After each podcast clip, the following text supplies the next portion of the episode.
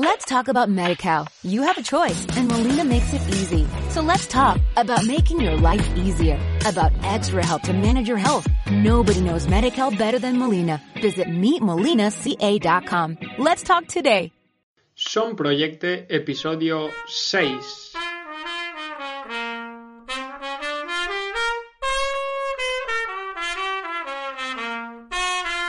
Bienvenido y bienvenida otra semana más al podcast de Son Proyecte, el podcast en el que hablamos de innovación y buenas prácticas educativas, de experiencias, recursos y técnicas que se están llevando a cabo en nuestras escuelas y nos ayudan a mejorar la educación. Hoy, como ya sabes, es el episodio 6 del domingo 17 de febrero del 2019 y hoy Nuria Sánchez nos abre las puertas del Colegio Montserrat, calificado como, una, como uno de los mejores colegios de España. Buenos días, Javier, todo tuyo. Buenos días, Isaac, y muchísimas gracias. Como bien contabas, hoy estamos junto a Nuria Sánchez Povedano, que es psicóloga orientadora y coordinadora pedagógica del Colegio Mare de Déu de Sánchez, colegio que pertenece a la Congregación de Nazaret, es la misma congregación que la del Colegio Montserrat, del cual hoy nos viene a hablar Nuria. Buenos días, Nuria, y bienvenida y muchísimas gracias por, recibirnos hoy. Buenos días, Javier. Un placer estar con vosotros y poder compartir nuestras experiencias también. Muchas gracias. Eh, antes de nada, cuéntanos un poco quién eres, Nuria, de dónde vienes y sobre todo cuáles son tus cargos profesionales. Bueno, pues la verdad es que mi trayectoria profesional es un poco larga, debido sobre todo también a los años de experiencia que he tenido la oportunidad de, trabajar. Eh, mi experiencia parte de, mi formación como psicóloga orientadora educativa y más adelante me he formado como psicóloga clínica y también forense y llevo pues más de 35 años como orientadora del colegio que pronunciaste divinamente, Mala de Déu dels Àngels, aquí en Barcelona.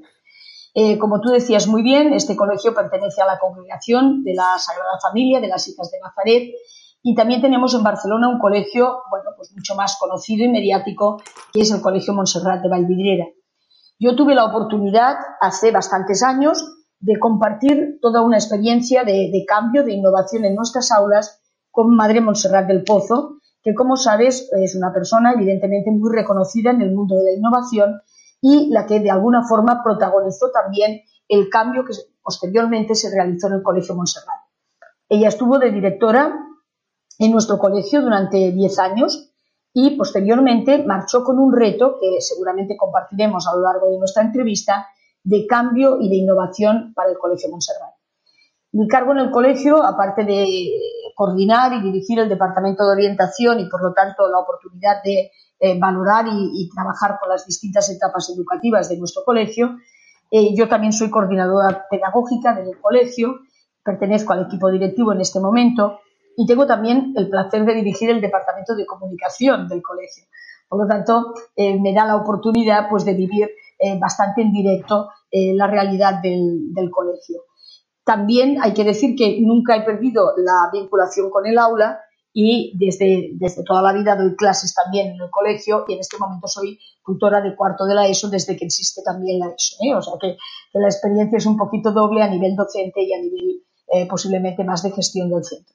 Excelente, Nuria. Y bueno, como bien has comentado y vienes a contarnos un poco la historia del Colegio Montserrat, cómo llega hasta, eh, hasta nuestros días eh, siendo uno de los colegios referentes en innovación en, a nivel de España y, también del mundo. Eh, cuéntanos un poco cómo, cómo ha llegado hasta aquí Colegio Montserrat. Bueno, para mí es, un placer hablar del Colegio Montserrat y quizá para, para empezar también os comentaré un poquito mi vinculación con él. yo llevo muchos años, de hecho desde el año 94, sabéis que en el Colegio Montserrat uno de los pilares de este cambio, de, este crecimiento y de esta innovación ha sido la estimulación temprana. Y yo he tenido la oportunidad y el privilegio de compartir con Madre Montserrat del Pozo todos los cursos de estimulación temprana que ya llevamos prácticamente 90 realizados en el Colegio Montserrat desde justamente el año 94. En aquel momento, eh, como tú dices muy bien, eh, Madre Montserrat se despidió de mí en el Colegio de Madre de Dios de los Ángeles con un reto, un reto complicado el Colegio Montserrat estaba en una situación bastante crítica. Es un colegio que eh, tiene más de 90 años, se acerca ya casi a los 100 y es fruto de, en sus inicios de lo que en el momento de la posguerra habían sido eh, colegios internados también femeninos. Era un colegio que eh, necesitaba un cambio de orientación porque realmente costaba mucho mantenerlo y darle pues, la categoría pedagógica que considerábamos que tenía que tener. Madre Montserrat marcha con este reto, un reto importante, conseguir que en dos, tres años el Colegio Montserrat se salvara, se salvara de una situación de riesgo, incluso de cierre en aquel momento. Por eso, para nosotros es de verdad una satisfacción enorme no tanto ocupar el número uno en un ranking, sino y mantenerlo, porque la verdad es que hace ya varios años que ocupamos esta posición. Para nosotros eh, el, privilegio y el agradecimiento no solo a la dirección, a Madre Montserrat en concreto, sino a todo el equipo pedagógico que lo ha hecho posible, a todas las familias que han apostado y siguen apostando por nosotros y en definitiva y sobre todo también a unos alumnos que, han hecho que este colegio pues pueda mm, eh, satisfacerse con este cambio y pueda de alguna manera pues optimizar todos los recursos que también se han invertido para que esto sea posible. Entonces, mm, mm, si te parece, pues comentaremos eh, a lo largo también de la entrevista qué, herramientas o qué eh, bases han hecho posible este cambio y esta transformación. Muy bien, pues como bien comentabas, eh, llega Madre Montserrat a, Montserrat, claro, al Colegio Montserrat, y comienza ese cambio de paradigma en, la educación. ¿Qué es este cambio? ¿Cómo lo concibe el Colegio Montserrat? ¿Y en qué se fundamenta? Mira, el cambio de paradigma del Colegio Montserrat y en definitiva de todos nuestros colegios, porque eh, la línea pedagógica que seguimos en este colegio es la misma, por ejemplo, que vivimos también en mi colegio Mare de dels Àngels y en el resto de colegios de la congregación. En definitiva, parte de la idea de poner al alumno como centro del aprendizaje, como centro de la escuela. Ya no somos tanto los profesores los que tenemos eh, de alguna manera eh, la potestad eh, del aprendizaje y del conocimiento, sino que es el alumno el que tiene que llegar a gestionar y a construir su propio aprendizaje. Ese es el gran cambio de la escuela, yo diría. Pasar de una escuela basada en el conocimiento a una escuela basada en el desarrollo de la inteligencia. Por eso para nosotros la base está en esa estimulación temprana, que luego si quieres podemos desarrollar un poco más, y evidentemente en el trabajo de las inteligencias múltiples, que ha sido el paradigma en el que se ha movido también todo nuestro cambio y nuestra innovación. En ese cambio, en esa innovación, eh, hay cuatro transformaciones que a lo mejor también pueden, pues, no sé, inspirar un poco a otros oyentes a otras personas que compartan, pues, este contenido. Eh, esas cuatro transformaciones nosotros las ubicamos primero en la transformación del currículum, las metodologías y la evaluación. ¿eh? Por tanto, ahí hay un cambio muy significativo a la hora de gestionar qué interesa que nuestros alumnos trabajen y cómo interesa que lo trabajen. Partimos de la idea de que no todos aprendemos de la misma manera y por eso el paradigma de las inteligencias múltiples nos ayuda mucho a esta nueva visión de entender el aprendizaje. Una segunda transformación está muy vinculada al, tema que comentábamos hace un momento, es el cambio de rol del, alumno y del profesor. Es decir, el alumno pasa a ser sujeto y centro del aprendizaje y nosotros, sus maestros, somos mediadores de este proceso. Hay un cambio muy significativo en el rol de alumno, profesor, incluso de familias. Las familias tienen que estar implicadas de una manera mucho más significativa en la escuela y en el aprendizaje. La tercera transformación, muy importante también, implica la organización y los horarios, porque realmente eh, ya sabes que en este momento eh, la escuela, la innovación pasa también por entender el currículum de otra manera, entender el conocimiento de otra manera. No puede seguir encorsetado en unas asignaturas decimonónicas. El conocimiento va mucho más allá, es mucho más transversal y empiezan a aparecer, lógicamente, oportunidades para combinar diferentes materias en proyectos y diseñar horarios que faciliten también esta nueva manera de entender el aprendizaje. Y por último, la transformación en la arquitectura, que evidentemente para nosotros simplemente es respuesta a poder trabajar desde estas otras transformaciones que queremos en la escuela. No se trata de tirar paredes por tirarlas ni de ponerlas de cristal para que queden más bonitas, Se trata realmente de dar respuesta a lo que realmente queremos conseguir, una escuela más transparente, una escuela que permita trabajar con otro tipo de espacios, con otro tipo de diseño y de currículum que ayude, en definitiva, a que nuestros alumnos puedan aprender mejor y todos puedan aprender de la manera que mejor les facilite ese aprendizaje. Muy bien, muchas gracias, Nuria. Y, también has hablado, hemos hablado de, estructura y de, cambio de paradigma del cole en general. Pero me gustaría que nos contaras un poco, pues, en qué se diferencia cada etapa educativa y, qué se busca en cada una de ellas. Em, comenzando por los primeros años de edad, ¿cómo están encaminadas todas estas metodologías, toda esta forma de trabajar que se implementan y cómo ayudan al niño a, realizarse, eh, al fin, pues física y psicológicamente. Muy bien, Javier, tu pregunta es muy interesante porque yo, sobre todo cuando me dedico, que sabes que también lo hago a dar formación a otros colegios que quieren pues eh, trabajar en este camino de la innovación, insisto mucho en que el, el cambio significativo ha de ocupar a todo el centro. A veces es muy fácil o relativamente fácil empezar a cambiar infantil. ¿eh? Y además el profesorado infantil, pobre, siempre dice, siempre nos toca a nosotros. Y está muy bien empezar por infantil, porque es la base de la construcción de este edificio eh, de aprendizaje que es la escuela. ¿no? Pero tiene que haber una continuidad y una respuesta al resto, en el resto de etapas educativas, primaria, secundaria y bachillerato. Nosotros tenemos la suerte y la oportunidad de empezar a trabajar en edades muy tempranas en mi colegio y en el Colegio Montserrat de la misma manera. Empezamos con aulas de un año de vida, de un, añito, y tenemos la oportunidad de seguir en infantil, en primaria, en secundaria y también en bachillerato. Para nosotros infantil es la etapa reina, es la etapa fundamental, porque en definitiva es la etapa fundamental de construcción de nuestro cerebro, del cerebro de nuestros alumnos. Y por lo tanto, la etapa de educación infantil ha sido el motor que ha llevado a este cambio al Colegio Montserrat y también al resto de nuestros colegios. Desde mediados de la década de los 80, en el colegio donde yo trabajo, Mara de dels Àngels, en aquel momento teníamos la suerte de tener a Madre Montserrat del Pozo de directora con nosotras, empezamos a introducir los programas de estimulación temprana de la inteligencia en infantil. Y ese motor, ese motor, ese cambio, esa oportunidad que dimos para una buena organización neurológica en nuestros alumnos nos llevó a entender que el resto de etapas educativas no se podían mantener en el diseño de una escuela puramente tradicional.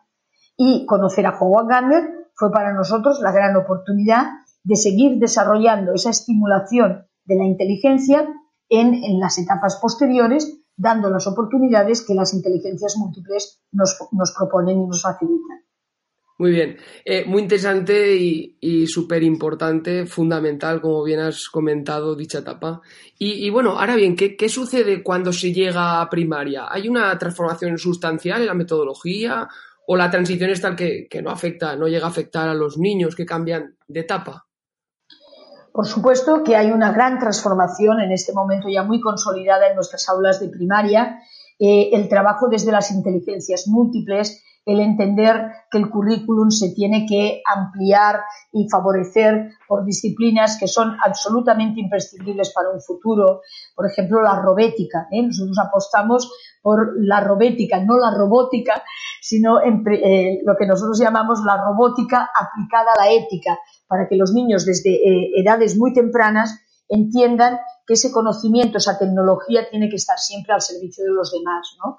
O, por ejemplo, cómo trabajar desde una manera mucho más interdisciplinar el conocimiento de los idiomas, el, hacer el inglés vehicular en nuestras aulas, las oportunidades que ofrecen materias que a lo mejor no están dentro de un currículum ordinario, pero que sabemos que son fundamentales para seguir desarrollando la inteligencia y las inteligencias múltiples como es el ajedrez, eh, como es el, trabajo del, drama en inglés, es decir, esa ampliación del currículum, ese trabajo en el que el alumno es mucho más protagonista desde la edad temprana de los seis años, son alumnos muy autónomos, eh, el tipo de alumno que nosotros queremos trabajar justamente va en esta línea, un alumno que gane autonomía desde desde infantil y que pueda manejarse en esta autonomía, que pueda desplazarse por el colegio de manera autónoma a buscar los espacios ideales donde trabajar ese aprendizaje, que sepa trabajar en equipo. El trabajo cooperativo para nosotros es absolutamente imprescindible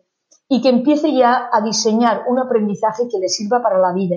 Por eso los proyectos de Design for Change, del trabajo por proyectos, eh, todo lo que en definitiva nos lleva a unir el conocimiento de la escuela con la realidad y con la vida nos parece fundamental ya desde la etapa de primaria.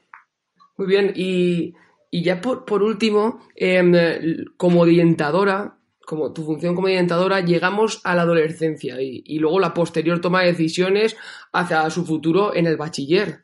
Eh, ¿Cómo están conectadas ambas etapas, secundaria, bachiller?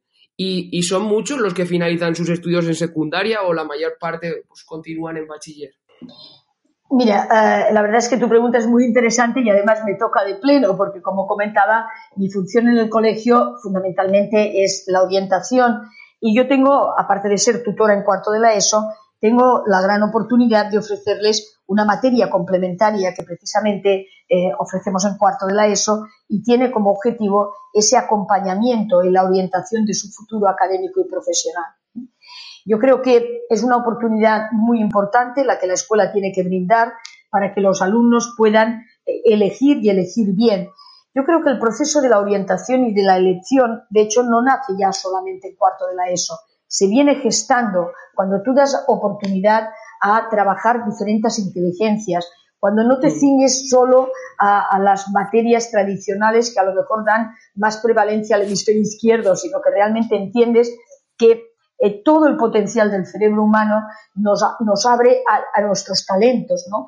que los alumnos vayan descubriendo sus talentos, sus pasiones y de esa manera puedan ir eh, eh, diseñando un itinerario formativo que les conduzca de la mejor manera al mundo profesional.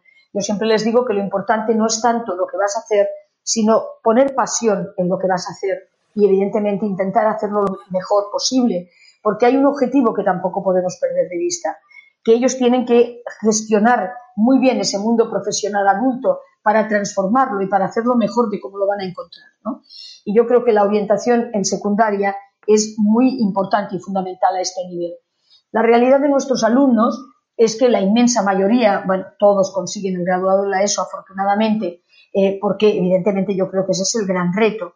En la etapa de educación secundaria obligatoria ha de ser casi un obligatorio en este momento también para nosotros el, hacer posible que nuestros alumnos salgan con esa mínima preparación, pero con la que no se pueden quedar. No, no, hoy en día nuestro futuro profesional evidentemente es mucho más competitivo que el que a lo mejor vivimos algunos de nosotros cuando teníamos su edad.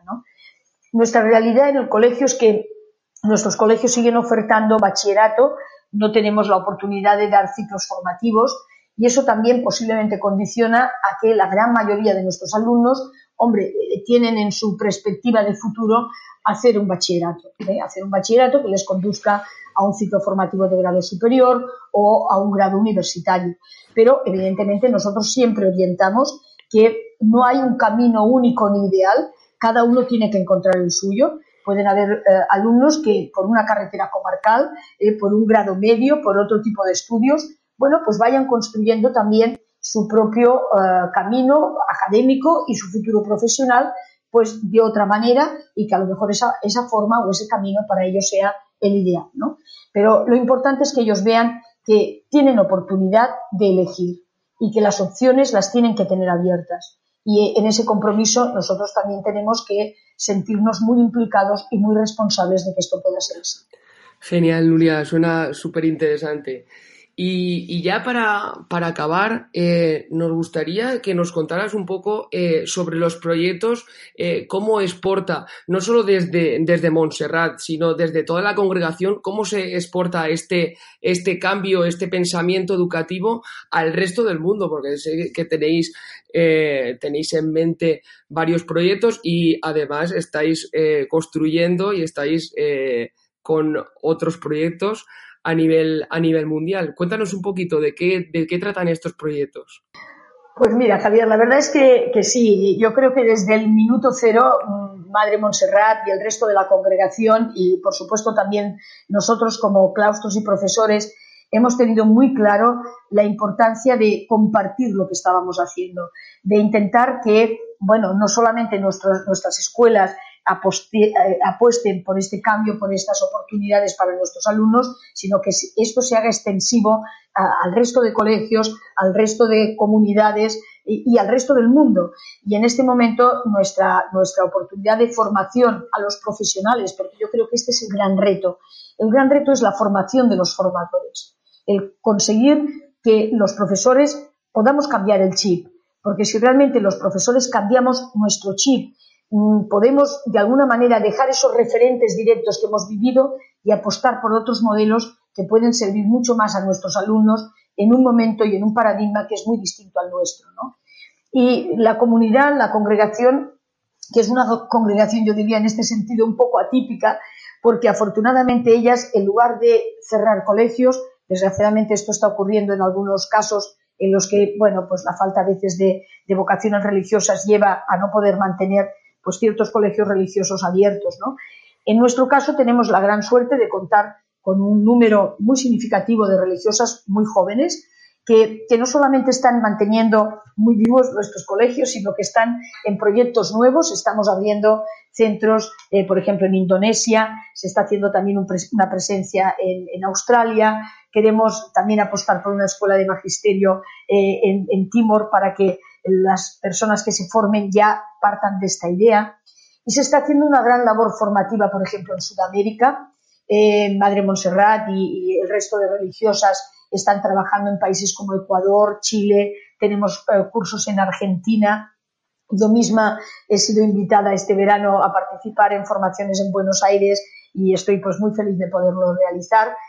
Tenemos también, como sabes, colegios en Colombia, Venezuela, en, países que en este momento también están viviendo situaciones eh, un poco delicadas y, creemos, en definitiva, que en todas estas, estas realidades eh, incluidas también las de África. he tenido la oportunidad de estar en Camerún. Allí tenemos también colegios en realidades evidentemente mucho más duras que las que podemos vivir nosotros, pero justamente esta es nuestra apuesta, la de pensar que cualquier realidad y sobre todo estas realidades más desfavorecidas son las que merecen la mejor educación, las mejores oportunidades, que realmente estos niños puedan encontrar en la escuela aquello que a veces su entorno no les puede ofrecer.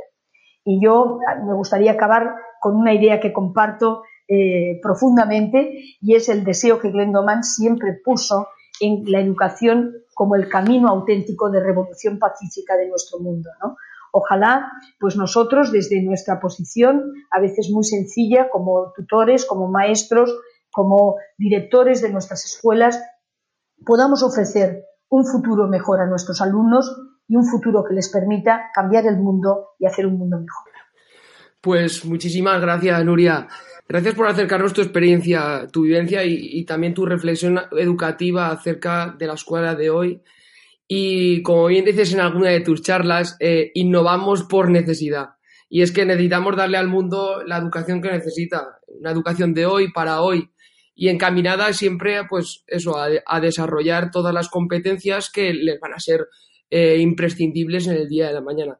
Eh, gracias de corazón, Nuria, por, gracias por participar en, este proyecto, Son Proyecte, y, estamos en contacto. Muchísimas gracias. Muchas gracias a ti, Javier, y enhorabuena por vuestro proyecto. Estoy convencida que vuestro blog también participa y ayuda a hacer posible esta revolución pacífica que queremos para nuestro mundo. Gracias, hasta pronto. Pues nada, esto ha sido todo por hoy. Muchas gracias a Nuria por contarnos con tantísimo detalle esta evolución de, un colegio y a Javier por la fantástica entrevista que se ha marcado. Esto, eso, esto es todo. Nos hemos excedido un poco en la duración del programa, pero creo que ha merecido mucho la pena. Ya sabéis, para cualquier duda, para poneros en contacto con nosotros o para participar en, en este episodio del programa, podéis visitar la página web de sonproyecte.com o también podéis encontrarnos en las redes sociales con el nombre de Son Proyecte. Disfrutad mucho del domingo, disfrutad de la semana y volvemos el próximo domingo con más.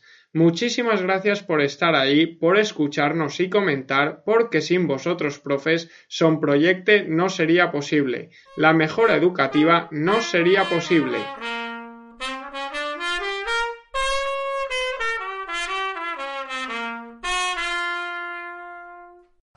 Let's talk about MediCal. You have a choice and Molina makes it easy. So let's talk about making your life easier, about extra help to manage your health. Nobody knows MediCal better than Molina. Visit meetmolinaca.com. Let's talk today.